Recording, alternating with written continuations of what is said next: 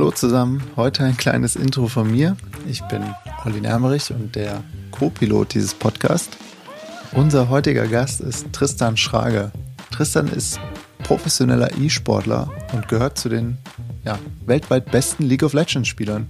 Er wohnt in Kalifornien und ist ein vielbeschäftigter junger Mann und es ist nicht einfach, ihn zwischen Turnieren und Trainingseinheiten vor das Mikrofon zu bekommen. Aber wir haben es geschafft. Und äh, heute ist er hier. Aufgezeichnet hatten wir das Interview im November letzten Jahres, wenige Tage nach dem Finale der League of Legends WM in Shanghai, an der Tristan auch teilgenommen hat. Zu dem Zeitpunkt hatte Tristan noch im Team FlyQuest gespielt. Inzwischen spielt er im E-Sports-Team TSM. Bitte habt also Nachsicht mit uns, wenn Felix und ich in dieser Episode noch von seinem Team FlyQuest sprechen. Wir hatten enorm viel über E-Sports, seine Kultur gelernt in dieser Episode. Es hat enorm viel Spaß gemacht. Lasst uns direkt reingehen. Viel Spaß euch. Let's play.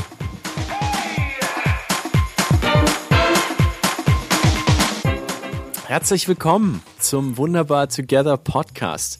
Wir treffen gemeinsam die coolsten Deutschen in den USA, gehen mit ihnen auf Reisen äh, durch ihr Leben und wir finden raus, wie sie Kulturen verbinden, wie sie ähm, in den USA erfolgreich sind und wie sie etwas ganz, ganz Besonderes, etwas Wunderbares erschaffen. Mein Name ist Felix Zeltner. Ich bin deutscher Journalist und lebe in New York. Und äh, ich habe das große Vergnügen, diesen Podcast zu hosten, zusammen mit einem tollen Mann, der äh, ziemlich braun gebrannt im Südwesten von Portugal per Zoom heute äh, mir zugeschaltet ist. Co-Host Olli Nemmerich. Olli, grüß dich. Hi Felix, grüß dich. Du, wir haben schon wieder einen verdammt coolen Deutschen mit Wohnsitz in den USA entdeckt. Irgendwie, das hört nicht auf. Hm, wahrscheinlich unser, auf. ja, wahrscheinlich Aber unser ich muss ja auch, jüngster Gast. Ja, ich muss, Moment, Moment, Olli. Also bevor wir hier ja. jetzt zu unserem Gast kommen, der, der schon hey. wartet, muss ich noch mal kurz ähm, Props an dich abgeben. Du bist ganz, ganz junger Vater. Und zwar seit inzwischen sieben Monaten. Sieben Monaten. Und du sitzt da mit so einer Cap, hast wirklich so die portugiesische Sonne strahlt dir aus dem Gesicht. Ähm, du grinst und, und du siehst einfach aus, als wärst du so ein Surfer, der irgendwie mal kurz so ein paar Monate in, also ich weiß nicht, wie du das machst, dass du so entspannt bist, aber äh, ich gratuliere dir auf jeden Fall dazu und ich freue mich sehr, dass du den Weg hierher gefunden hast. Das ist ganz einfach. Ich war im Urlaub hier und dann hat Deutschland äh, verkündet, dass sie in den Lockdown gehen und dann habe ich mit meinem Chef gesprochen, ihn gefragt, ob ich nicht einfach länger hier bleiben kann, weil ich kann auch von hier arbeiten und das klappt wunderbar und seitdem bin ich hier. Genau. Digital Nomad from Cologne genau. äh, in Portugal. Olli, danke, dass du äh, mit die, mir diesen Podcast bestreitest. Du schaffst es immer wieder, die unglaublichsten Gäste zu finden und heute hast du wirklich jemanden gefunden, ähm, von dessen Leben habe ich so wenig Ahnung. Das, ich find, bin so krass gespannt.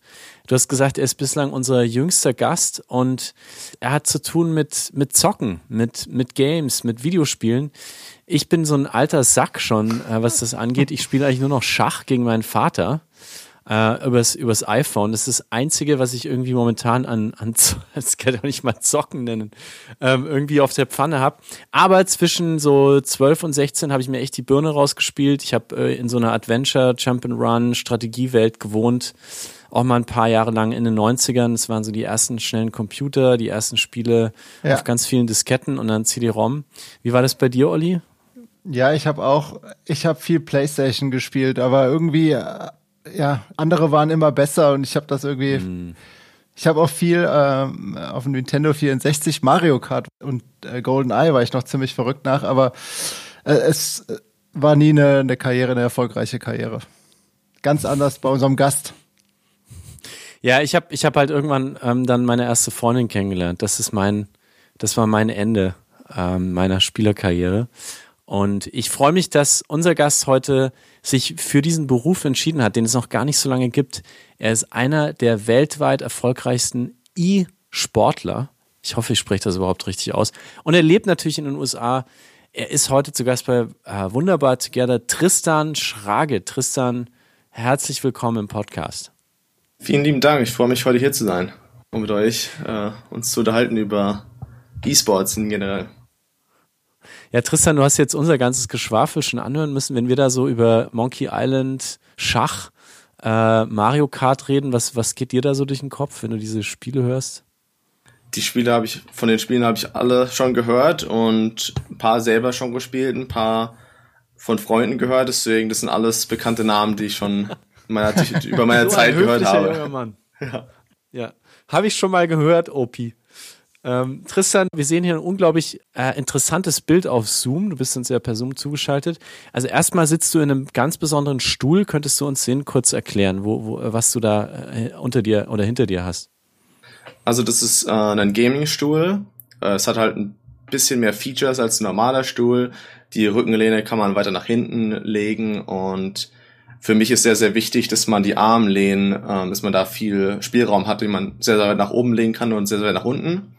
Denn ich spiele, oder oh, ich sitze im Stuhl sehr, sehr, sehr lange am Tag und deswegen ist halt Gesundheit wichtig und ich hatte deswegen mir dann halt einen besten guten Stuhl besorgt, damit ich quasi das mit den Armläden auf die, auf die Höhe des Tisches ähm, variieren kann und dann dadurch halt keine gesundheitlichen Probleme entstehen.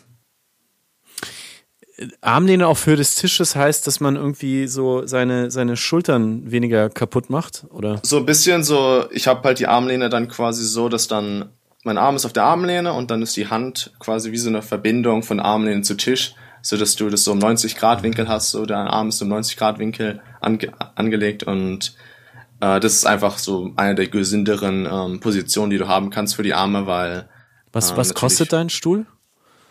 Äh, der Stuhl müsste jetzt, glaube ich, 180 Euro gekostet haben. 2 Euro in dem Dreh. Was ich von dir sehe auf Zoom ist so, du hast, du hast, also es ist wie so ein bisschen in so einem Rennauto, du hast hinter dir eine Kopfstütze, die quasi in den Stuhl, in die Stuhllehne eingebaut ist und dann hast du hinter deinen Schultern so rote, wie so Art, so in so einem Ohrensessel, so quasi so Schulterpolster oder was, warum, warum ist das so?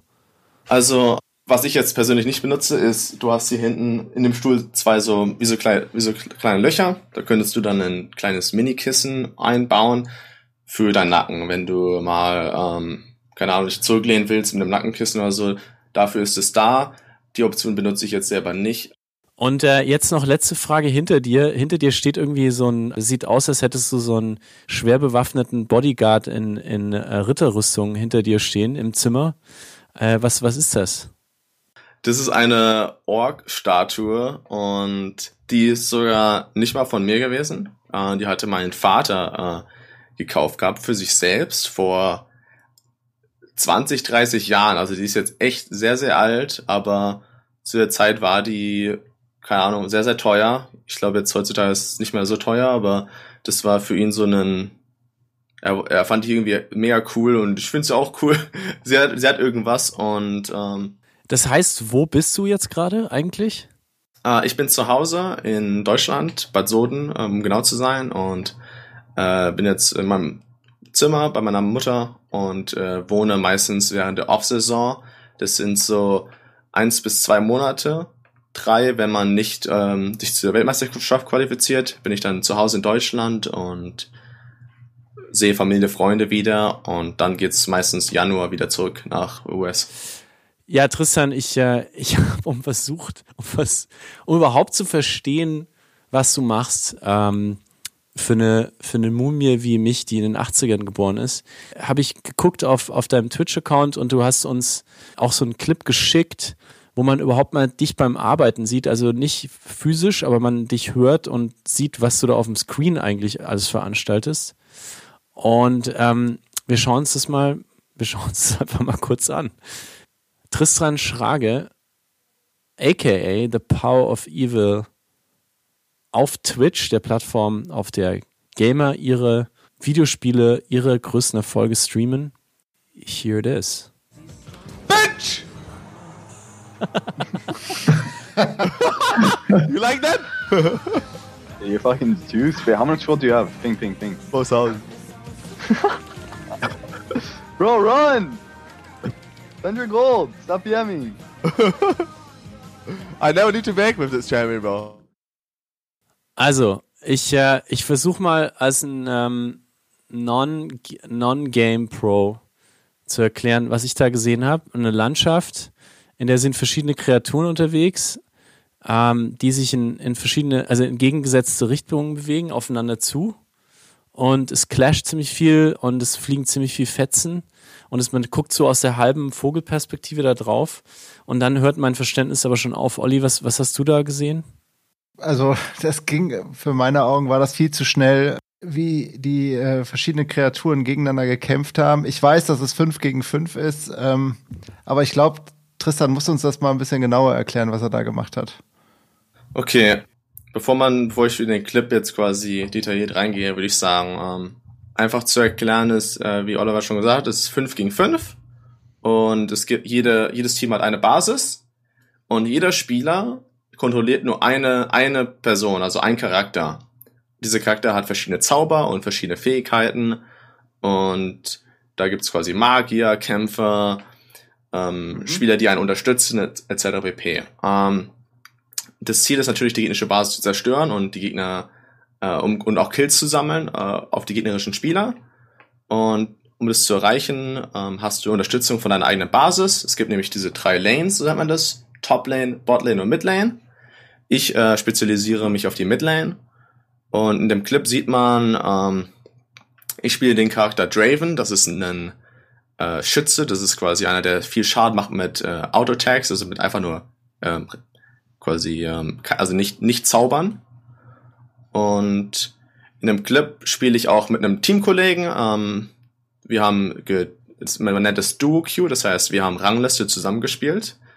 Rangliste ist quasi, ähm, du, du gehst entweder alleine oder zusammen zu zweit in die Warteschlange, kriegst dann zwei bis drei Teamkollegen und fünf Gegner und wer das Spiel gewinnt, kriegt Punkte und so steigest du dann halt in dieser Rangliste auf, bis du halt ganz oben bist. Und die Rangliste ist natürlich auch fair, das heißt, du kriegst quasi Gegner in deinem Punktesystem und deinem Punktelevel.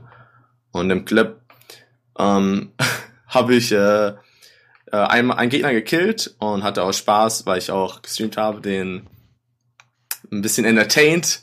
Gesagt, hey, ich habe den gekillt hier quasi und mein Teamkollege hat gesagt, ey, jetzt ähm, hatte quasi mir versucht einen Tipp zu geben, sagt, ey, komm, jetzt geh in die Base schnell, also zurück, kauf neue Gegenstände, und quasi damit man sich stärker macht ähm, für die nächste Runde, damit wir direkt wieder äh, angreifen können.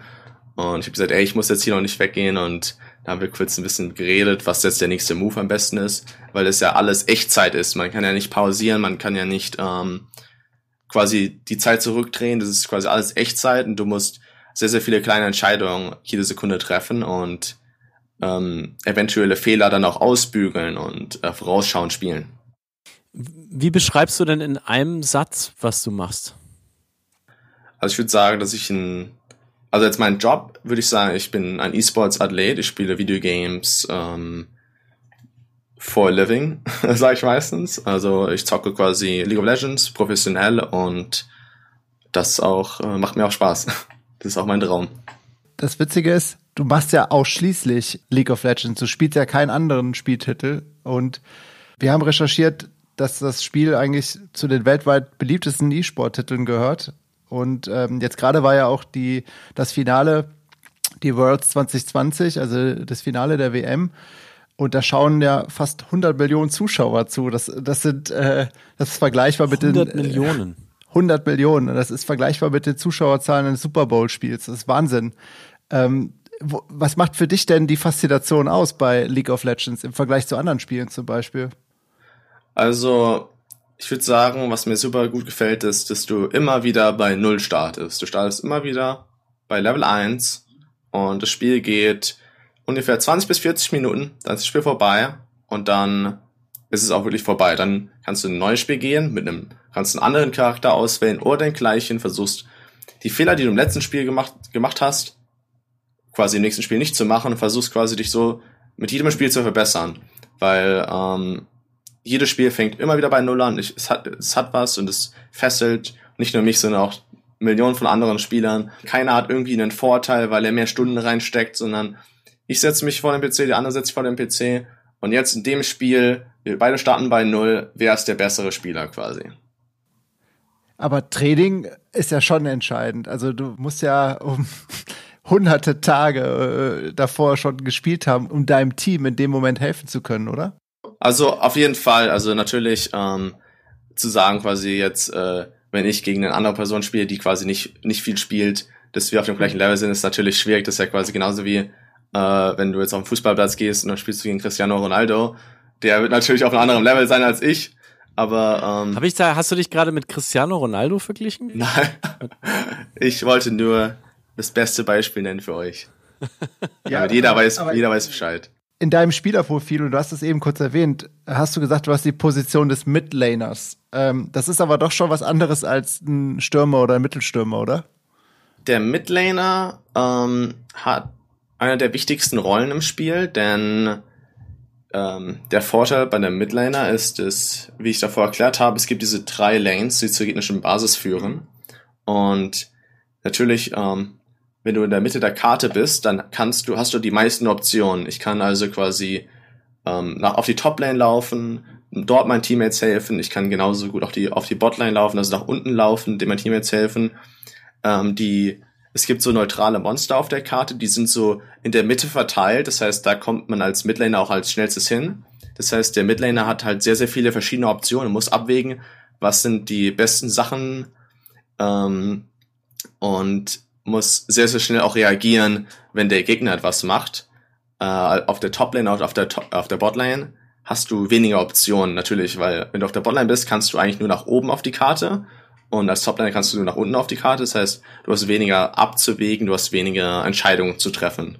Deswegen der Midliner hat sehr, sehr viele Entscheidungsmöglichkeiten und sehr, sehr viel Verantwortung auf seinen Schultern, aber der dafür auch sehr, sehr viel Einfluss auf das Spiel.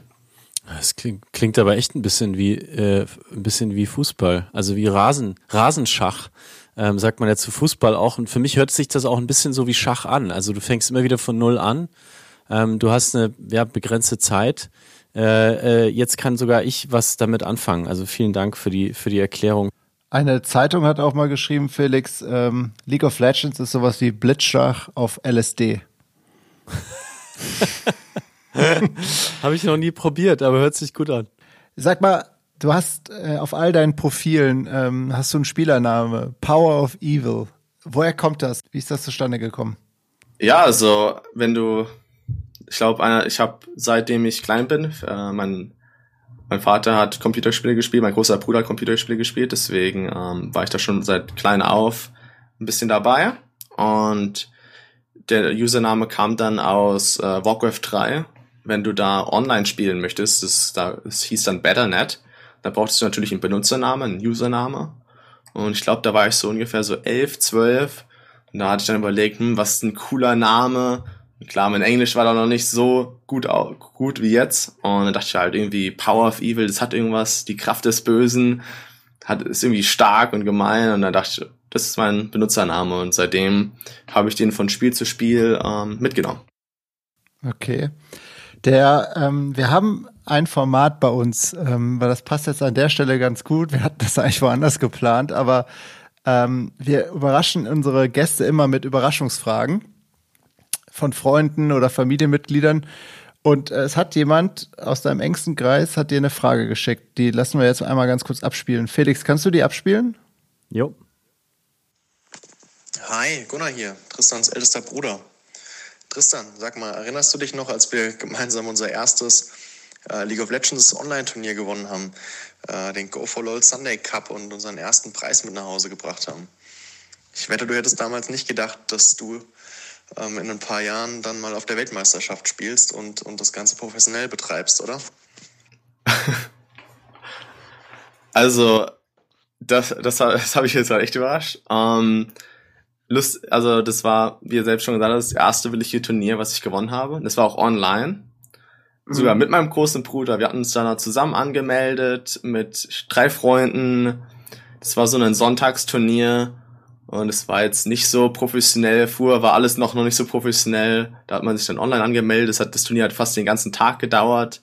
Und ja, und ich kann mich noch echt so gut dran erinnern. Ich kann mich noch an viele Spiele dran erinnern, weil da so viel Adrenalin war. Und ähm, habe dann ähm, sogar den Brief aufgehoben, wo dann quasi drinne stand, äh, das, hast, das habt ihr gewonnen. Das war so ein einfach nur ein DIN A4 Papier mit den irgendwie zwei Mäuse, ein paar Sticker, ich glaube 40 Euro im Ingame-Währung. Und das war, das war krass. Also da zu dem Zeitpunkt habe ich noch nicht gedacht, dass ich Profispieler werde. Ich habe äh, nur aus Spaß gespielt und nur mit Freunden immer, mit meinem großen Bruder und wir hatten das Turnier auch einfach nur so mal, einfach so, halt, komm, wir machen das einfach mal. Deswegen, das ist sehr, sehr lustig. Ja, dieses Jahr hast du auch wieder bei der ähm, Weltmeisterschaft, hat dein Bruder jetzt auch gerade kurz erwähnt, mitgemacht in League of Legends. Äh, die hat jetzt am vergangenen Wochenende war das, das war überall auf YouTube zu sehen, äh, war das Finale in Shanghai. Bist du mit deinem Team FlyQuest äh, leider nicht bis ins Finale gekommen. Warum hat es diesmal nicht geklappt? Ähm, also wir haben es nur in die Gruppenphase geschafft, leider. In der Gruppenphase sind wir dann mit drei Siegen und drei Loses rausgeflogen, leider. Ähm, klar, es gibt viele, viele verschiedene Dinge, wenn man zurückschaut, die man hätte besser machen können in jedem, in jedem Spiel. Äh, wir hatten sehr, sehr starke Gegner und sie waren einfach allgemein besser. Ähm, ob das jetzt, es ist immer schwer zu sagen, wie viel war individuell und wie viel besser waren sie als Team, weil es gibt Millionen kleine Faktoren, die eine Rolle spielen. Und zwar Ingame-Kommunikation, ähm, diese, was ich davor erwähnt hatte, Millisekunden Entscheidungen zu treffen. Und eine kleine Entscheidung kann das Spiel dann kippen wie auch, ähm, wenn man sich eventuell falsch ausdrückt und ein Teamkollege versteht dich falsch. Und ich würde sagen, dass wir wurden ja Dritter in der Gruppe, nur zwei kommen weiter. Das heißt, die anderen zwei Teams haben verdient, äh, sind verdient weitergekommen. Und das war ein koreanisches Team und ein äh, chinesisches Team und die haben es beide ins Viertel- und Halbfinale geschafft. Also waren auf jeden Fall äh, starke Gegner. Am Ende haben jetzt auch Koreaner äh, das Finale gewonnen, kommen aus aus Südkorea momentan die stärksten Spielertypen und aus, aus Asien übertreffen die, die, sage ich mal, die Europäer und die Nordamerikaner? Ja, also ich glaube, das sind jetzt, wenn ich rechne, ich glaube, seit die letzten sechs, sieben Jahre hat äh, Asien gewonnen. Äh, zweimal China und ich glaube, also von den letzten sechs waren es zweimal China und viermal Südkorea. Also was ich mich auch gerade gefragt habe, ist, hast du diese Leute eigentlich jemals getroffen? Äh, wie das ja normalerweise bei Athleten ist. Kennst du die überhaupt physisch? Klar, also wo halt die Weltmeisterschaft stattfindet. Dieses Mal war es in China, also in Shanghai. Und dort hat man dann alle Spiele, alle, alle Teams kennengelernt. Teams aus der Türkei, Teams aus Südkorea, Teams aus China, ähm, Amerika also die anderen amerikanischen Teams. Die fliegen alle dort ein, trainieren dort vor Ort. Und ähm, das ist auch so die einzige Zeit, wo man gegen diese andere Region trainieren kann. Normalerweise trainieren amerikanische Teams nur gegen amerikanische Teams während der Saison ähm, weil es diese Latenz gibt. Also so ähm, countrywide ist es immer sehr, sehr schwierig, weil ähm, wenn ich jetzt auf der Maus was drücke und dann gibt es diesen Ping, wie schnell, wie viele Millisekunden es dauert, bis es dann im Spiel ausgeführt wird.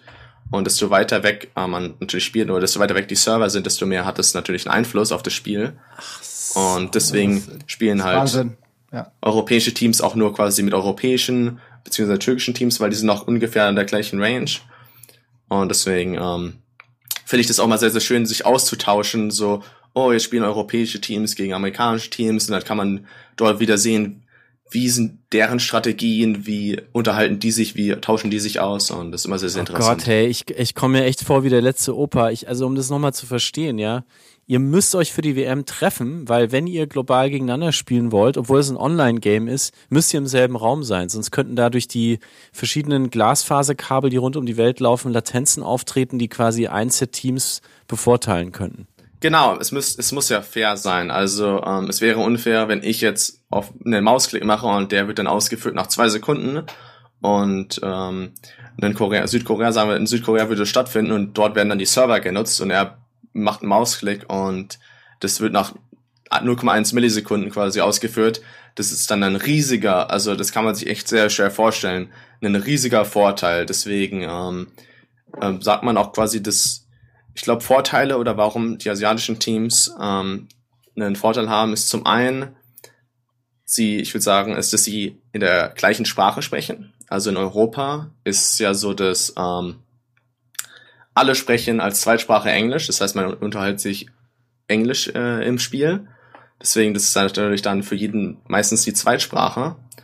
Und bei denen ist natürlich Koreanisch und bei den Chinesen natürlich Chinesisch. Und deswegen ist halt ein großer Vorteil. Und der andere ist es, ich glaube, das Internet auch ähm, ein bisschen besser ausgebaut ist ähm, in den jeweiligen Ländern, so dass quasi die Latenz ähm, sehr, sehr niedrig ist und deswegen, ähm, wenn man halt natürlich auf diesem besten, besten Latenzlevel immer spielt, dann hat man auch einen kleinen Vorteil. Das heißt also auch, wenn du jetzt einen französischen Teamkollegen hast und der go to the right, go to the right und der, der Koreaner hat schon irgendwie 50 Befehle abgefeuert, während ihr in eurem interkulturellen äh, Mischmasch euch irgendwie verständigen müsst, ja. Also ich würde schon sagen, dass äh, die meisten Leute sehr, sehr gutes Englisch haben, weil das ist einfach das, was das Internet bringt und Videospiele bringen, ist halt dieser, dieses wirkliche, dieser riesige Vorteil, dass man im Englisch so viel besser will, weil man sich die ganze Zeit in Englisch unterhält und Leute kennenlernt und aber ich würde natürlich trotzdem sagen, dass dieser Mutterspracheffekt, quasi seine eigene Sprache, da ist man, glaube ich, immer noch mal einen Tick schneller und kann sich eventuell noch einen Tick besser ausdrücken und ähm, vielleicht auch bestimmte Befehle kurz und knackig halten können. Wir haben ja für den Podcast auch deine Muttersprache gewählt. Ich höre aber jetzt so als äh, jemand, der auch in den USA lebt, ich höre da durch, dass du dass du dich manchmal zwingen musst, das deutsche Wort zu finden. Also zum Beispiel, wenn du am sagst, das klingt für mich 1a amerikanisch. Da ist kein Deutsch mehr. Ja, ich, ich muss sagen, ähm, jetzt sei, ich spiele jetzt in amerikanischen Teams seit drei Jahren und natürlich auch zuvor, auch als ich in Europa gespielt habe, musste ich mich ja auch im Gaming House oder in Apartments mit meinen Teamkollegen immer noch Englisch austauschen, quasi den ganzen Tag, jeden Tag. Das heißt, jetzt ist leider oft das andersrum, dass dann, ich weiß das Wort, ich kenne die, die Bedeutung von dem deutschen Wort, aber mir fällt es nur noch auf Englisch ein und denke mir dann, oh Mann, jetzt muss ich das deutsche Wort googeln. Wir reden gleich sicherlich nochmal über die englische Sprache und vor allem dein, dein Ankommen in Amerika ich will an dem Punkt noch einmal was besprechen, weil wir, glaube ich, da nicht mehr hinkommen. Und Felix gar keine Vorstellung davon hat, was diese Weltmeisterschaft alles beinhaltet. Also das ist wie ein Super Bowl-Event. Wenn jetzt keine Pandemie wäre, wäre das ein ausverkauftes Stadion, mehr oder weniger. Die Leute, die da zuschauen, da finden Konzerte im Vorfeld statt. Tristan, willst du einmal ganz kurz uns da mitnehmen auf so eine Weltmeisterschaft, äh, wie das da stattfindet und was da passiert eigentlich und was da für eine Fankultur auch herrscht? Ja, also sowohl ähm, in den Playoffs, wo man quasi dann ins Stadion geht fürs Finale, quasi nur in deiner eigenen Region, wie auch auf der Weltmeisterschaft. Die Stadien sind ausverkauft, es herrscht eine Wahnsinnsstimmung. Äh, ich kann mich noch ganz genau daran erinnern, das erste Mal, als ich in so einem riesigen Stadion war und man geht dann auf die Stage und die Leute jubeln und die wollen einfach nur cooles League of Legends sehen, wie man ins Stadion geht für Fußball, man will einfach ein schönes Spiel sehen da, das, da schreit die Menge, man hat das Headset auf, sitzt dann da äh, quasi im, auf der Stage und ähm, das Adrenalin ist in dir drin, du, du, ich weiß noch, dass dann oft äh, sitzt du dann da, denkst du, okay, jetzt geht's gleich los, du hast dann wirklich nichts mehr im Kopf, außer jetzt geht's gleich ins Spiel rein, dann, sobald es losgeht, dann bist du auch quasi in dieser Zone und hörst auch quasi gar nicht mehr so wirklich, was draußen abgeht, aber natürlich, wenn du dann irgendwie einen krassen äh, Spielzug machst, du killst irgendwen oder quasi so ähm, ähnlich wie der, du schießt ein Tor, dann hörst du die äh, Masse jubeln, das gibt dir auch nochmal einen Dopamin- und Adrenalin-Spike, also wirklich einzigartige Momente und ähm, ich bin da echt sehr, sehr glücklich, dass ich da das als Job haben kann und so viele Fans habe, die mich da auch unterstützen und wie krass. viele Groupies hat man so als, als Gamer? Also ich glaube, das ist wie bei jedem Sport. Also es gibt natürlich äh, Fangirls und auch Fans, aber ähm, ich glaube, das ist im E-Sports jetzt noch nicht so ausgereift wie bei anderen. Also da habe ich dann noch nicht so viele. Nein. So bescheiden. Jetzt äh, wollte ich einfach mal so hier ein paar ganz naive Fragen an dich loswerden. Also wir haben ja am Anfang schon über deinen über deinen wirklich sehr beeindruckenden Stuhl auch auch gesprochen. Ähm, was mich total interessieren würde, um mal so deinen Alltag zu verstehen. Also so ein ganz normaler Dienstag.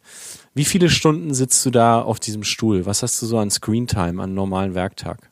Also äh, man muss hier unterscheiden, ähm, zum einen während der Saison und nicht während der Saison. Während der Saison wäre der Tag. Stehe um 10 bis 11 Uhr auf, äh, gerne PC, also Frühstücke, gerne PC, ähm, hab Teamtraining, mit meinem Team so bis sieben, sieben Uhr abends. Dann ähm, mache ich meistens äh, ein bisschen Sport, so bis acht, neun.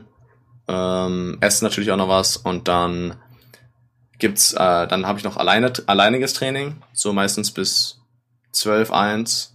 Und dann geht's auch schon meistens ins Bett oder schon auch eine Serie oder so. Und dann ist der nächste Tag. Man hat ähm, vier Tage quasi, ähm, die genauso ablaufen. Dann gibt's zwei Spieltage. Die Spieltage sind online, aber zuvor war das immer in so einem kleinen Ministadion. Ähm, so einem kleinen St Studio würde ich würde ich es eher nennen, so ein kleines Studio, so mit 300 bis 500 Leuten, Gästen, äh, Zuschauer, die vor, live vor Ort kommen können, zusätzlich zu den ähm, mehreren 50 bis 100.000 Live-Zuschauern online und ähm, meistens ist dann dieser Spieltagablauf so, dass du was auf, bereitest dich vor mental, ähm, besprichst natürlich mit einem Team. Entschuldige, kurz, kurz Zwischenfrage. Was heißt, bereitest dich vor mental? Wie, wie muss man sich das vorstellen? Ähm, Was machst du da? ja, also, dass du quasi nicht nervös bist. Ich, ich spiele jetzt schon seit sieben Jahren professionell und als ich angefangen habe, war ich wirklich nur vier Teamkollegen plus ich sind die fünf Spieler gewesen und dann ein Coach und Manager. Und heutzutage, als über die Jahre, wurde es, wird es immer professioneller und jetzt haben wir Sportpsychologen, ähm, Physiotherapeuten, Masseure, ähm, all sowas, äh, Köche, die dann auch dir helfen, quasi deine Diät zu haben, ähm, äh, Gymtrainer etc. Das heißt, es wird halt immer professioneller und jetzt mit mental darauf vorbereiten meine ich so, dass du quasi halt in das Spiel reingehen kannst, ganz entspannt. Du weißt, was du, was der Plan ist, du weißt, was du ähm, drauf hast, sagen wir in dem Sinne. Und dass du quasi da einfach nicht nervös, ganz entspannt reingehen kannst und dein Spiel spielen kannst mit deinem Team und ja, den Sieg holen kannst. Ganz viele Fragen. Aber um das erstmal zu verstehen, der Sportpsychologe, den du hast, der kann ja nicht Gamer sein. Also der muss ja irgendwie aus einer anderen Sportart kommen, weil die gab's ja noch nicht im Zweifel, als der selber irgendwie 20 war. Was, was, was hat denn der für einen Background? Ähm, das sind dann äh, Sportpsychologen oder auch Physiotherapeuten von anderen Sportarten, sowas wie Basketball, Fußball, die dann halt jetzt äh, rüberkommen zum E-Sports und dort ihr Wissen teilen. Schade, dass man Felix Gesicht nicht in dem Podcast sieht. Ihm entgleist das äh, regelrecht. Er, man merkt, äh, ja, Ich schüttle Wahnsinn. die ganze Zeit nur meinen Kopf, weil ich einfach diese Welt so krass finde und es ist so neu und es ist so erfolgreich und es fasziniert mich einfach, dass ich in meinem Leben die letzten 15 Jahre anscheinend komplett an dieser Welt vorbeigelebt habe. Ähm, gleich die nächste Frage, Tristan, und da, da stelle ich mir auch viele unserer Hörer vor, die vielleicht auch viel sitzen, jetzt vor allem natürlich in diesem Jahr. Ähm, du hast einen Sitz, du hast ja einen Sitzsport. Du bist ja kein Athlet, wo dann der Sport daraus besteht, irgendwie zu rennen, so wie anderen Athleten, sondern Sport besteht aus Sitzen. Wie bewegst du dich denn ähm, dann, um dich fit zu halten? Also was machst du denn dann da? Weil du musst ja was machen, was eigentlich alle Büromenschen oder alle, alle Sitzmenschen irgendwie sinnvoll finden könnten. Zu lange sitzen ist natürlich nicht gesund und ähm, ich persönlich mache dafür ähm, Hand- und Armdehnungen plus natürlich äh, versuchen schön im Stuhl zu sitzen, quasi aufrecht und gesund, nicht sich so vorzubeugen und natürlich dann dazu ist natürlich auch wichtig Sport zu machen, ob das dann Gym ist oder eine Runde laufen, eine, eine Runde joggen etc. Du hast ja auch gerade gesprochen über Köche, also Ernährung. Was ist denn deine Diet? In meinem ersten Team war das so, wir hatten für uns selbst gekocht gehabt. Da war das wirklich so, wir hatten, ähm, jeder Spieler hatte an einem Tag, wo er kochen musste, ein Spieler hatte, wo er das Haus sauber machen musste, etc. So, so war der Anfang quasi im E-Sports. Klingt sehr nach Wagner-Pizza für mich. Nee, nee, also wir hatten einen äh, Ungarn, der dann immer ähm, Chili con Carne gemacht hatte. Wir hatten ähm, im Team, äh, ich hatte so Reis gemacht mit Garnelen, mit einer Soße. Jeder hatte so seine Spezialität. Ich glaube, ähm, unser Bulgare ähm, hatte am liebsten Pancakes gemacht. Das heißt, er hat immer Pancakes gemacht für uns alle. Jetzt, wo natürlich du Küche hast, kannst du es natürlich sehr persönlich auf dich abrichten. Im Sinne, du sagst dem Koch natürlich, also ich will jetzt Muskeln aufbauen oder ich will jetzt quasi versuchen, Proteine zu nehmen, viel. Und er versucht dann hier einen Plan zu erstellen und du sagst dann halt, was du haben willst oder nicht. Deswegen, das ist natürlich jetzt immer besser und sehr, sehr hilfreich auch. Noch kurz, ähm, bevor wir noch besser verstehen, so Barzonen und so weiter, kurz zu deinen Eltern, ja. Also äh, erstmal Respekt, dass sie irgendwie zugelassen haben, dass ihr Sohn Gamer wird, sage ich jetzt mal als, als junger Dad. Ähm, spielst du auch gegen deine Eltern eigentlich? Mein Vater hat selber Computerspiele gespielt ähm, und hat da meinen großen Bruder mich quasi rangeführt. Das heißt, er ist ein großer Grund, warum ich ähm, wahrscheinlich Profispieler geworden bin. Und deswegen ähm, mit ihm spiele ich dann auch manchmal Videospiele, ähm, ob das dann League of Legends ist oder ein anderes Computerspiel, sowas halt wie frühere Spiele, sowas wie Age of Empires. Und meine Mom an sich spielt keine Videospiele, aber sie unterstützt mich aber auch super. Und sie ähm, schaut alle meine Spiele, auch wenn es in Amerika ist, also oh, auch wow. amerikanische Zeit, wenn es irgendwie um 1 Uhr morgens ist oder 2 Uhr morgens, ist sie dann noch wach Krass. und schaut meine Spiele und schreibt mir dann, oh Mann, es hat geklappt oder, oder schade, diesmal nicht, nächstes Mal wieder. Also ähm, sie versteht auch sehr, sehr viel. Ähm, natürlich jetzt, wenn du fünf Jahre das Spiel schaust, aber wenn du es halt nicht selber spielst, ist immer noch nicht alles. Und ähm, deswegen, mit meiner Mom spiele ich dann eher Brettspiele, sowas wie Risiko oder so. Tristan, ich, ich möchte mal mit dir ja so, so, so ein bisschen deine, deine ersten paar Jahre als Gamer nachzeichnen. Du bist, du kommst aus Bad Soden. Das ist in Hessen am Taunus, ähm, wenn mich nicht alles irrt. Mit 13 Jahren hast du, glaube ich, das Gaming für dich entdeckt. Was war denn dein erstes Spiel? Ich habe sogar ähm, vorher ähm, ein bisschen Videospiel gespielt. Und ah, okay. zwar von klein auf so Spiele, wo ich noch ein Baby war, sowas wie Frogger hat mein Vater mich rangeführt gehabt oder sowas wie Need for Speed, so Underground auf der Konsole. Aber dann ähm, so wirklich so Computerspiele mäßig, so dann halt später erst, sowas wie ähm, Age of Empires oder Warcraft und dann auch eher, dann, dann ging das auch erst so mit Online los. Davor war das auch eher so ein bisschen halt zu Hause, familienmäßig oder mit Freunden. Mhm. Und wann hast du gemerkt, dass du, dass du besser bist als die meisten deiner Mitschüler oder Freunde? Das werde ich sogar öfter gefragt und ich würde sagen, dass es bei mir wirklich so war. Ich bin da so wirklich in diese Rolle reingefallen. Ähm, und zwar ähm, hatte ich diesen Wechsel zu League of Legends. Ähm, ich hatte davor Warcraft 3 gespielt, und zwar Dota hieß das Spiel. Das ist quasi der Vorreiter von League of Legends gewesen. Und dort war ich gar nicht mal so gut. Ich war so eher schlecht drin und hatte dann zu League of Legends gewechselt, weil es mich genervt hatte, dass ich so schlecht war in Dota.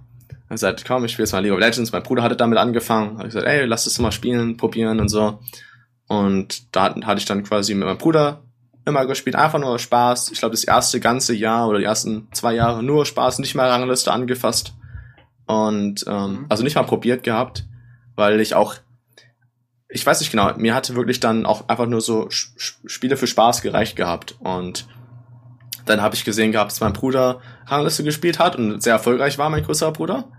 Und dann war das so eine kleine Bruder-Rivalität. Okay, also der ist so gut, vielleicht will ich es auch mal probieren, vielleicht will ich auch mal schauen, wie weit ich hoch kann. Und dann haben wir uns ja. beide sehr weit hochgespielt in der Rangliste und dann ähm, gibt so verschiedene Ränge halt und dann quasi vorm, bei dem vorletzten war dann bei meinem großen Bruder so Stopp und ich habe es halt bis zum letzten geschafft. Ähm, und dann war so langsam, hatte ich das Gefühl, okay, krass, also ich bin anscheinend unter den 0,000, wie viel Prozent das halt waren. Also wirklich nur so halt unter den 200 besten 200 besten 300 Spielern in Europa. Und dann habe ich halt mit so kleinen Turnieren Krass. angefangen, mit meinem großen Bruder so kleinere Turniere zu spielen und hatten wir auch gewonnen. Und dann, äh, ja, ging es halt auf ähm, größere Turniere zu. Und, und wer äh, ist dann auf dich aufmerksam geworden? Also wer ruft dann irgendwann bei deinen Eltern an und sagt, der Tristan Schrage, der, der ist einer der besten E-Sportler in Deutschland, äh, wir wollen den ins Gaminghaus nach Berlin holen. Wann ist das passiert und wer macht sowas? Also früher war das äh, gar nicht so. Und zwar war das einfach nur so, ähm, ich spiele dort und in der Rangliste und ich begegne halt öfter, man begegnet halt öfter die gleichen Spieler und sage ich, ey, wollen wir uns nicht, wollen wir nicht mal ein Team erstellen und bei einem Online-Turnier hier mitspielen? Vielleicht können wir ja was gewinnen. Und dann ähm, gewinnst du das Turnier und weißt du, zum Beispiel begegnest du einem anderen Team, was da, gegen die du gewonnen hast, und dann sagen die, ey, willst du nicht hier bei uns mitspielen anstelle? Wir haben das Offline-Turnier jetzt hier bald. Und da wurde ich dann angeschrieben und äh, angerufen von einem anderen Team, und zwar eines der ersten, wo ich dann diesen Durchbruch hatte, und zwar das erste Offline-Turnier hatte ich gewonnen gehabt mit äh, Ninjas in Pyjamas.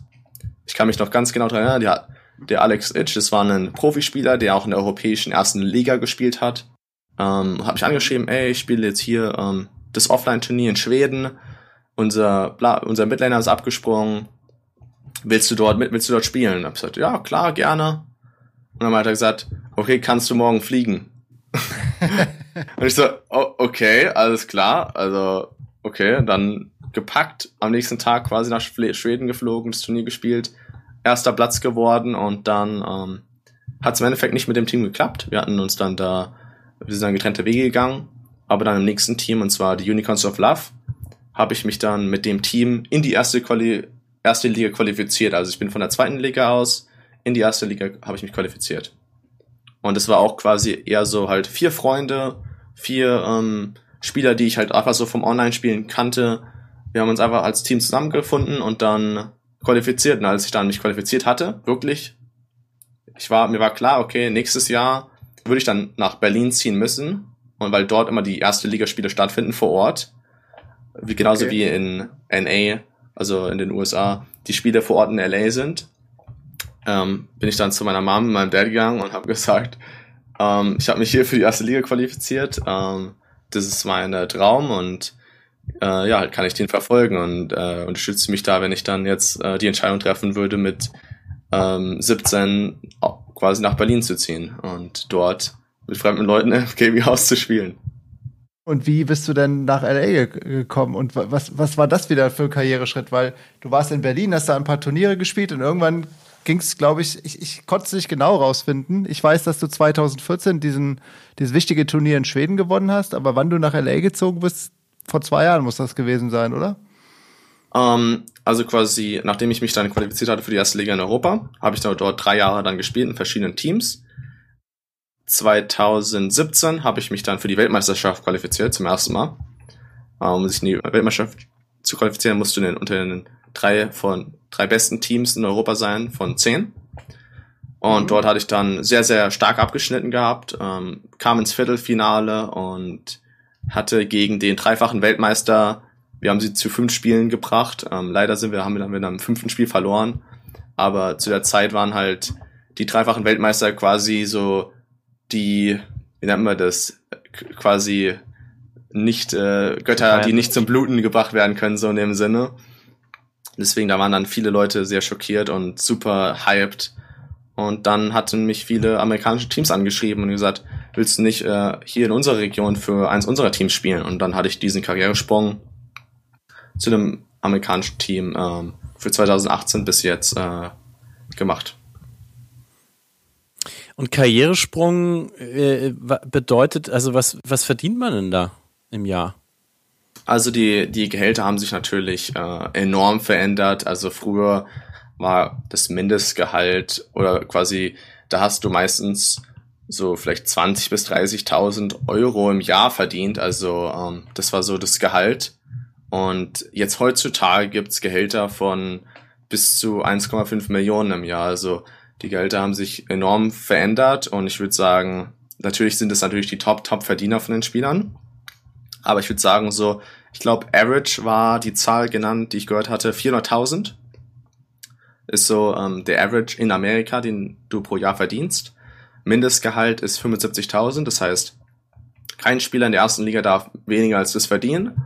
Und wie gesagt, natürlich ähm, dann die Top-Top-Verdiener so im Millionenbereich. Mhm.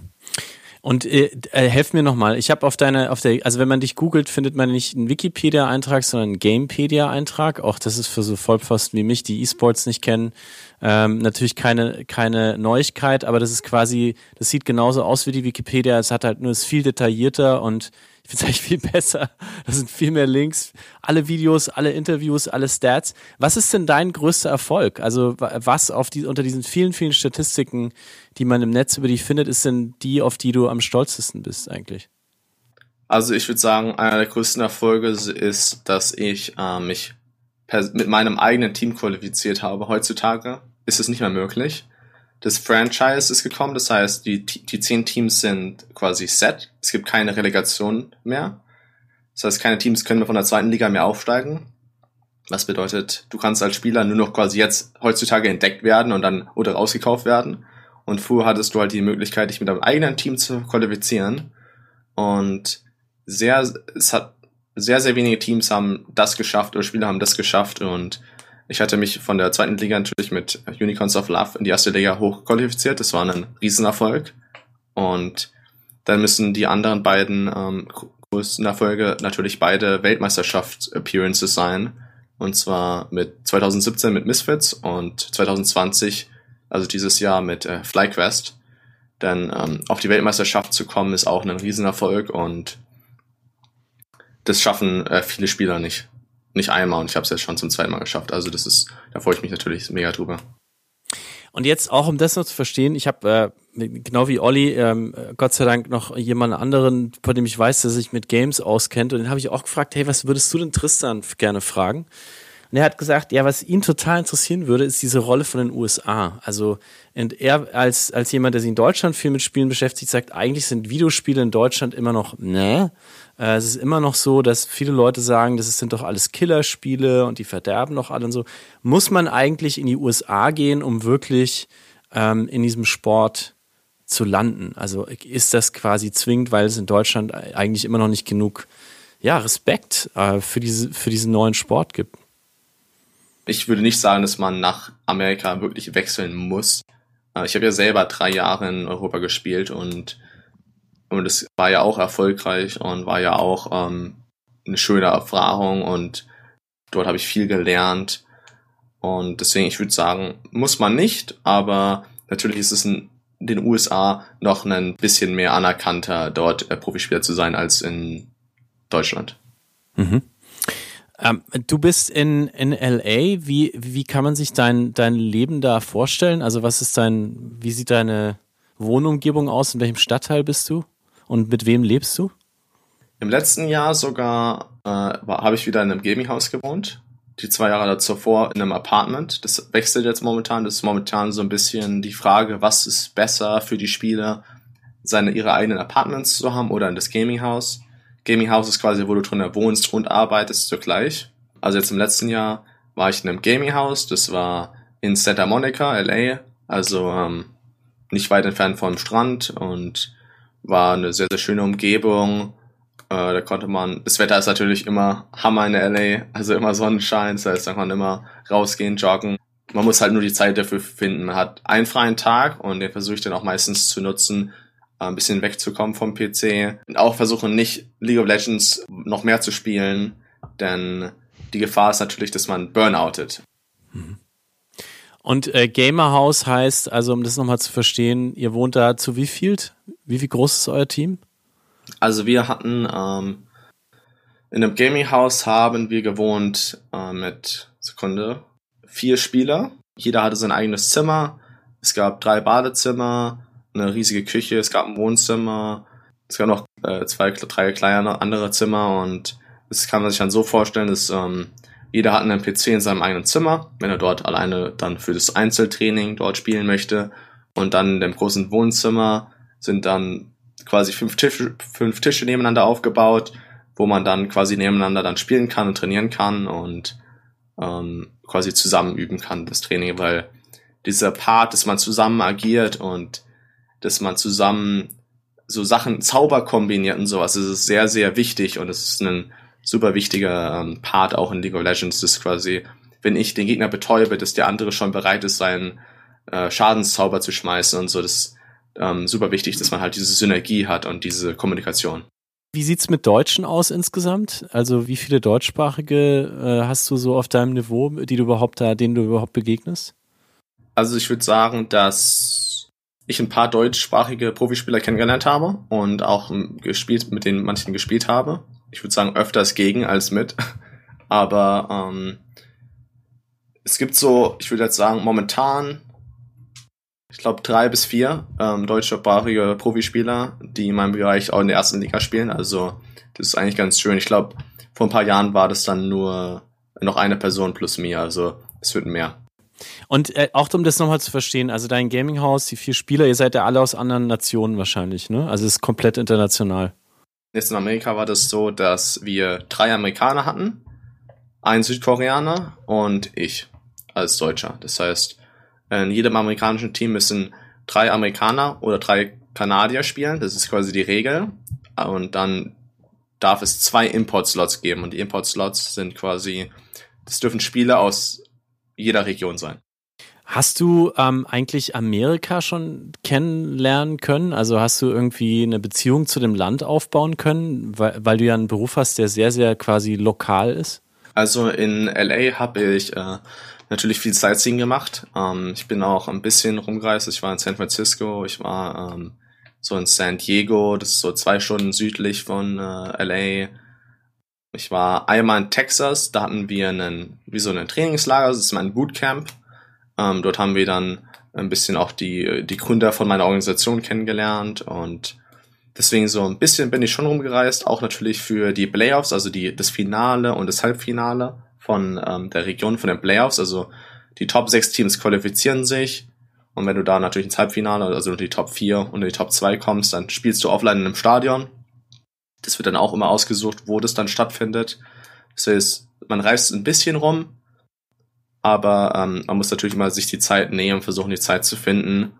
Und äh, deswegen, als Spieler reist man, ist ein riesiger Vorteil auch, dass du halt sehr, sehr viel umherreist. Also ich ähm, war, habe jetzt schon so, so vielen verschiedenen Ländern gespielt und ähm, quasi in Stadien gespielt. Das heißt, das ist dann immer ganz schön, da hat man meistens so ein, zwei Tage ähm, Zeit, ein bisschen Sightseeing zu machen. Aber natürlich ist halt die, ist eigentlich immer der Hauptfokus natürlich auf in drei, vier Tagen geht's los, da müssen wir dann performen, da müssen wir dann die Leistung bringen, dass wir das nach Hause holen, die Trophäe. Das heißt, viel Zeit hat man da nicht. Du spielst ja, du bist ja in einer Art und Weise mit Amerikanern zusammen, die, die, glaube ich, wenige Deutsche äh, nur leben, nämlich wirklich ganz intensiv im Team. Ähm, also, das ist vergleichsweise nur mit den ganz wenigen äh, Deutschen, die es wirklich in so die Ligen wie in NBA und NFL geschafft haben, die wir auch hier im Podcast ab und zu begrüßen dürfen. Was würdest du denn sagen, ist so der größte Unterschied zwischen, also jetzt mal ganz, ja, wir machen jetzt wirklich ganz fies allgemein generalisieren. Was würdest du sagen, ist so der größte Unterschied zwischen Deutschen und Amerikanern? Ich kann jetzt nur jetzt spezifisch im E-Sport sagen, aber der größte Unterschied, der mir aufgefallen ist, ist zum einen natürlich, dass ihre Erstsprache ist, sie sich sehr, sehr gut ausdrücken können und ihre Punkte sehr, sehr mhm. Gut und klar darstellen können, Sachen sehr, sehr gut erklären können im Spiel. Das ist natürlich dann ein riesiger Vorteil, was ich mir auch angeeignet habe und versucht habe zu lernen und zu, mitzunehmen dann für meine zukünftigen Teams. Ähm, und zweiter riesiger Unterschied zwischen europäischen Teams beziehungsweise deutschen Spielern und ähm, amerikanischen Spielern ist, dass ähm, finde ich in bei den Deutschen sie immer sehr sehr direkt sind, quasi direkt auf den Punkt und ähm, sagen wir mal so manchmal dann auch auf den einen auf den Fuß treten und bei den amerikanischen Spielern das meistens sehr sehr nett formuliert wird und sehr sehr vorsichtig, dass man einen nicht verärgert und dass man ähm, da die Beziehung schön pflegt und die Beziehung da ähm, schön äh, gesund hält. Also das war die beiden größten äh, Unterschiede, würde ich sagen. Gibt es ein Lieblingswort, also in der Gamersprache, was du vielleicht auch, was vielleicht sogar dein eigenes Markenwort ist oder so ein Satz, an dem man dich erkennt? Jetzt kein so Lieblingswort oder so, aber ähm, mein Name, weil viele sagen, der ist zu lange, haben ähm, viele Fans den quasi umgeändert zu ähm, den Anfangsbuchstaben und zwar POE. Das heißt, ich bin halt äh, darüber auch bekannt, dass dann die Leute dann sagen POE. Und wie oft wirst du so auf der Straße erkannt? Natürlich jetzt immer öfter. Also wenn ich im Zug fahre, ähm, schon. Also wenn ich nach Berlin oder so rumreise, ich in Deutschland, äh, in LA auch sehr oft. Jetzt bei anderen Ländern kann ich es nicht so gut einschätzen, aber in Deutschland und in LA schon öfters. Okay also die Videos, die es von dir auch gibt auf der Gamepedia, das hat alles, du wirst sehr, sehr viel gesehen, du bist sehr sichtbar. Wollen die Leute dann äh, irgendwie, also wie, wie geht man mit auf einen Spiele E-Gamer zu? Will man von dem Tipp, will man ein Selfie? Was, was ist so die übliche Fanbegehung, die du hast? Ein Autogramm auf dem, auf dem Bauch? Oder? Meistens ein äh, Foto oder ein Autogramm und ich freue ich freu mich immer tierisch. Ähm, ich finde es irgendwie immer noch äh, faszinierend, dass äh, ich bin eigentlich auch nur einer, ich bin auch nur ein Gamer wie du, quasi in dem Sinne. Deswegen, mich freut es dann immer tierisch dann, oh, der hat mich erkannt und will ein Foto von mir und der, der sagt dann was Nettes wie, ich verfolge dich schon seit zwei, drei Jahren und ich hoffe, du schaffst es nächstes Mal und so. Das ist dann immer sehr, sehr schön und ähm, ich hatte bis jetzt auch nur gute Erfahrungen gemacht. Also ähm, noch keinen irgendwie verrückten Fan gehabt, also der da irgendwie dann irgendwas Komisches wollte. Also es waren immer sehr, sehr nette Erfahrungen und schöne Erfahrungen. Ähm, noch zwei Fragen, dann übernimmt Olli für die Rapid-Fire-Runde. Gibt's was, wenn du jetzt in LA bist, gerade bist du ja in Hotel Mama, aber wenn du in LA bist, gibt's was, was du total vermisst aus Deutschland? Oder was, was fehlt dir am meisten, wenn du, wenn du in den USA bist? Ich finde, LA hat super leckeres Essen und äh, sehr, sehr viel Multikulti-Essen. Aber so wirklich deutsches Essen finde ich nicht. In-N-Out-Burger. ja, genau. Also sie haben leckeres Essen, sie haben auch äh, gute Sachen, aber so deutsches Essen ist da manchmal nicht so, noch nicht so ähm, gut vertreten. Deswegen, ich vermisse dann so, so hessische Sachen, sowas wie grüne Soße mit Kartoffeln und Eiern oder ähm, einfach auch so, keine Ahnung, eine Rindswurst, eine Currywurst oder sowas, ein Döner oder so. Also. Mhm, mh. Und das klingt äh, natürlich äh, auch irgendwie hart, aber deine Karriere ist ja angezählt. Also mit 23 bist du ja schon, glaube ich, im oberen Bereich. Ähm, wie lang willst du noch professionell spielen und was hast du eigentlich vor? Was ist dein Plan B? Noch habe ich Zeit, würde ich sagen. Also es gibt Spieler so bis zu 28, 29, deswegen ich hoffe, ähm, also mindestens würde ich gerne noch drei Jahre spielen. Felix, wir hätten beide schon vor 20 Jahren unsere Karriere beenden müssen im E-Sport. ja, danke für den Hinweis, Olli. Deswegen drei Jahre mal würde ich mindestens noch gerne spielen wollen und äh, natürlich ist es wichtig, ähm, dass du als Profispieler schon für die Karriere danach arbeitest. Und zwar, das hat, hatten meine Eltern auch schon mich hingewiesen oder mein Vater gesagt, dass die Karriere natürlich nicht für immer hinhält, dass man halt dann schon schauen soll, was man danach machen will. Und deswegen habe ich ja auch dann Social Media gemacht, halt Twitter, Instagram, dass man da die Verbindung zu den Fans hat. Ich streame regelmäßig, ich äh, mache ein bisschen YouTube. Das heißt, ich ähm, habe versucht, mir in allen Möglichkeiten die äh, alle so Optionen offen zu halten, so dass dann, wenn die Karriere vorbei ist, ähm, ich dann als zwei, dann als nächstes sowas machen kann wie ähm, YouTuber, Streamer. Ähm, es gibt meiner, meiner Meinung nach werden die äh, diese Generation Spieler dann auch Coaches werden. Also es kann auch eine gute Wahrscheinlichkeit sein, dass ich eventuell Coach werden werde von einem Team. Ähm, das sind so mal so die drei Top-Richtungen, ähm, nach denen es gehen kann. Coach, du wärst wahrscheinlich die erste Generation, oder? Es gibt jetzt keine Generation von Coaches vor dir, oder? Genau, also jetzt fängt so an, das sind ein paar Spieler, die jetzt so in meinem Alter sind oder so zwei, drei Jahre älter als ich sind, die fangen dann an, Coach zu werden und dann quasi die Erfahrung, die mit, sie mit den Coaches gehabt haben, dann als Profispieler in dem Sport dann auch quasi den neuen Spielern äh, beibringen können. Wahnsinn. Hey Tristan, ich äh, danke, dass du dir hier mit äh, Dino Felix über das Game unterhältst. Olli ist ja so ein bisschen ähm, wenigstens fit, was das angeht. Aber ich, äh, ich habe noch, ich könnte dich noch ewig weiter befragen. Ich bin einfach so neugierig und finde deine Welt so spannend und find, bin auch so froh, dass du dir Zeit genommen hast und wie gerade, wie du gerade sehr beeindruckend äh, geschildert hast. Du bist in einem äh, normalerweise in einem Tunnel und äh, du hast genauso wie ein NBA-Star oder wie ein ähm, Tennis-Weltmeister einfach krass wenig Zeit für alles, was nicht mit äh, Game-Training und Ernährung und sonstigen krass durchgeplanten Programm zu tun hat. Und äh, wir sind auch fast am Ende, aber wir würden dich natürlich niemals ohne unser kleines Podcast-Game hier äh, entlassen. Ähm, Olli hat für dich seine berüchtigten Rapid-Fire-Fragen ähm, vorbereitet und ich frage mich jetzt, wie schnell kann Olli das abfeuern, um mit Tristans Geschwindigkeit mitzuhalten? Also es geht immer um zwei Begriffe und du wählst einen Begriff, der eher zu dir passt. Ich bin bereit und gespannt. Netflix oder TV? Netflix. Telefonieren oder Textnachricht? Textnachricht. Twitch oder YouTube? Twitch. Faker oder Perks? Faker. Moment, was ist das denn schon wieder? Faker oder Perks? Das sind zwei Gamer. Bekannte, sehr, sehr bekannte Spieler. Also, aber ich würde Faker nennen, weil der dreifacher Weltmeister ist und hintereinander. Und deswegen, und auch, ein, auch Midlaner ist, also spielt meine Rolle. Deswegen ähm, würde ich Faker nennen. Danke. Fortnite oder PUBG? Fortnite. Monopoly oder Backgammon? Monopoly. PlayStation oder Nintendo? Mm, Nintendo. Gamer oder Gamerin? Gamer. LAN Party oder Dance Party? LAN Party. Ninja oder Gnossi? Uh, Ninja. Spiele vor großem Publikum oder Geisterspiele? Spiele vor großem Publikum. LA oder Bad Soden? LA. Kaffee oder Tee? Oh, Hessen, boom. Pizza oder Burger? Pizza. Langschläfer oder Morgenmensch? Langschläfer. Was ist schlimmer, eine Woche Stromausfall oder kein Internet für eine Woche? Eine Woche Stromausfall. Es gibt ja auch Spiele ohne Internet. Tristan, äh, wir haben immer, wir hören immer mit der gleichen Frage auf in diesem Podcast, weil wir ähm, natürlich äh, wollen auch, dass unsere Gäste ein bisschen aus ihrem Musikhirn uns was erzählen. Äh, bei allen Streams, die ich geguckt habe von dir, läuft immer Musik. Ja, deswegen müssen, müssen wir dir einfach eine Musikfrage stellen. Äh, welcher, welcher Song macht dich glücklich?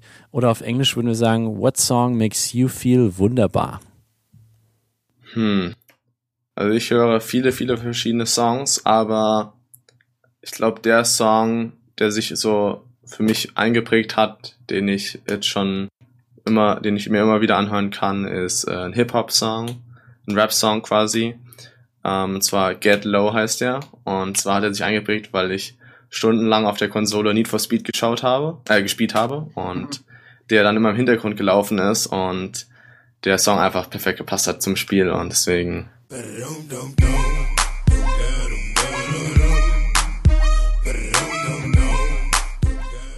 Low, low, low, low, low, low, low. Das ist, ähm, das ist, glaube ich, hier 2000 oder so. Also, das ist, das, das ist ja wirklich, das ist ja fast älter als du.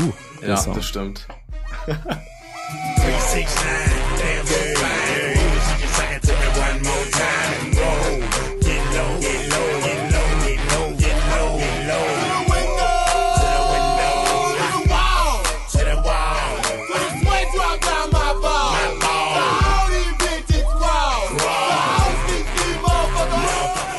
Ja, das ist, äh, ich, ich google mal hier kurz und cheate kurz, weil ich es auch nicht genau weiß, Olli. Ähm, ja. Yin Yang Twins, Lil Jon, ja genau, 2003, krasser Hit, kann ich mich natürlich auch noch erinnern. Und da treffen wir uns wieder, Tristan, äh, wir, die Late Millennials ähm, und, und du, äh, der Gen Z, wir danken dir so sehr, dass du dir Zeit genommen hast heute. Ähm, und bevor wir Tschüss sagen, hast du noch ein letztes Wort für uns, ein letzt, last piece of advice, ähm, irgendwas, was wir auf jeden Fall mitnehmen sollten aus der Unterhaltung mit dir? Also mich freut es auf jeden Fall, dass ich hier war und ich hoffe, ich konnte euch ein bisschen ähm, E-Sports näher bringen und euch auch quasi so ein bisschen darstellen, dieser Austausch und diese Chance, die ich bekommen hatte, jetzt in Amerika zu arbeiten, wie wunderbar sie ist und quasi was das für eine krasse Chance war. Und ähm, ja, ich hoffe, dass es erfolgreich für mich weitergeht und ich hoffe, dass der Podcast genauso erfolgreich weiterläuft. und du hast, glaube ich, sehr, sehr viele deutsche Fans heute glücklich gemacht und ich hoffe, dass noch viel mehr Menschen dich entdecken und Tristan Schrage, dem erfolgreichsten deutschen E-Sportler in den USA, um die Welt folgen. Danke Tristan, äh, danke an das Wunderbar Together Team und an wunderbartogether.org. Danke an Heiner Dalken und Peter Tuck, die unseren Podcast produzieren. Ähm, ich bin Felix Zeltner. Ich bin Olli.